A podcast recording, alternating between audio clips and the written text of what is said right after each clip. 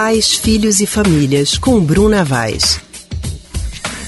Estamos com a psicóloga Bruna Vaz, do Centro de Pesquisa em Psicanálise, Psicanálise e Linguagem, o CPPL, para falar sobre pais, filhos e famílias. Bruna, muito boa tarde para você. Boa tarde. Boa tarde, Bruna. Boa tarde, Alexandre. É muito comum, Bruna, que as pessoas esperem um comportamento perfeito das mães, como se as mães não fossem humanas. Parece que não é permitido que elas errem, mas nem sempre é o que acontece, o que pode decepcionar muita gente, não é verdade? Pois é.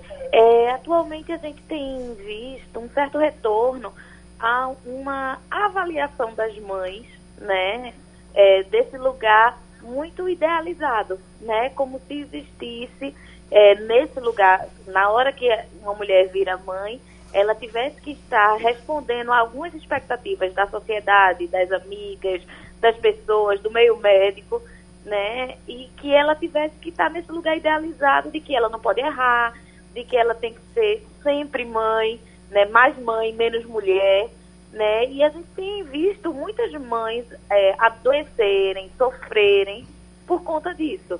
É, a gente cada vez mais é, é recebe nos consultórios mães questionando um pouco é, como cuidar dos seus filhos, como se os psicólogos e os profissionais da área de saúde tivessem que dar uma receita de bolo como é que cuida desses filhos.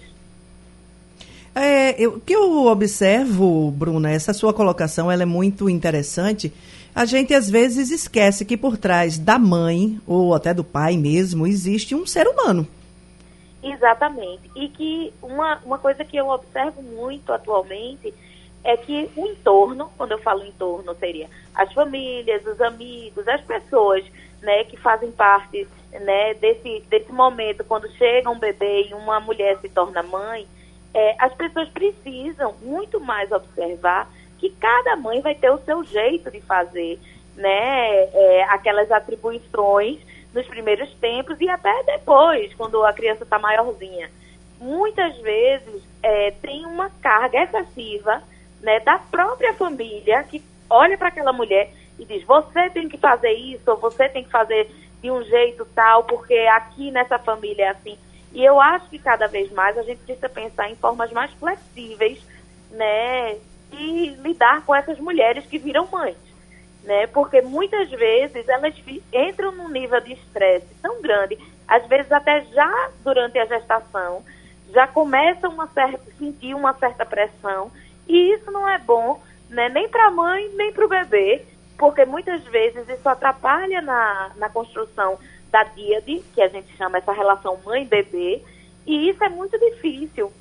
Outra coisa que a gente não pode esquecer também é o lugar do pai nessa relação, né? Porque muitas vezes a gente vem essa coisa assim, a mãe tem que ser perfeita. E o pai, qual é? Quais são as atribuições dele? Qual é o papel?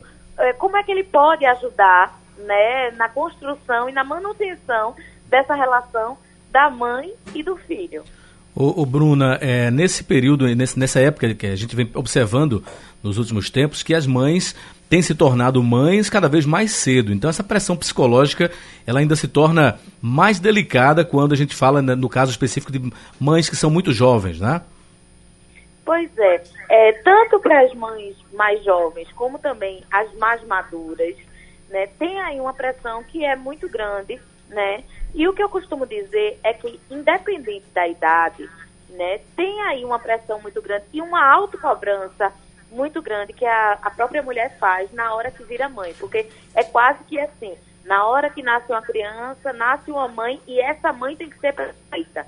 E a gente sabe que ninguém é perfeito, né? Que toda relação vão, vão ter altos e baixos, vão ter algumas algumas atribuições. Quando eu chamo atribuições, é essa coisa dos cuidados primeiros, que vão ser legais. Vão ter outros momentos que as mães vão sim errar, porque isso faz parte da vida e da construção dessa relação com o seu próprio filho. É verdade, Bruna. Muito obrigada pela tua participação conosco aqui. Muito obrigada a vocês. Até semana que vem. Conversamos com a psicóloga Bruna Vaz, do Centro de Pesquisa em Psicanálise e Linguagem, o CPPL.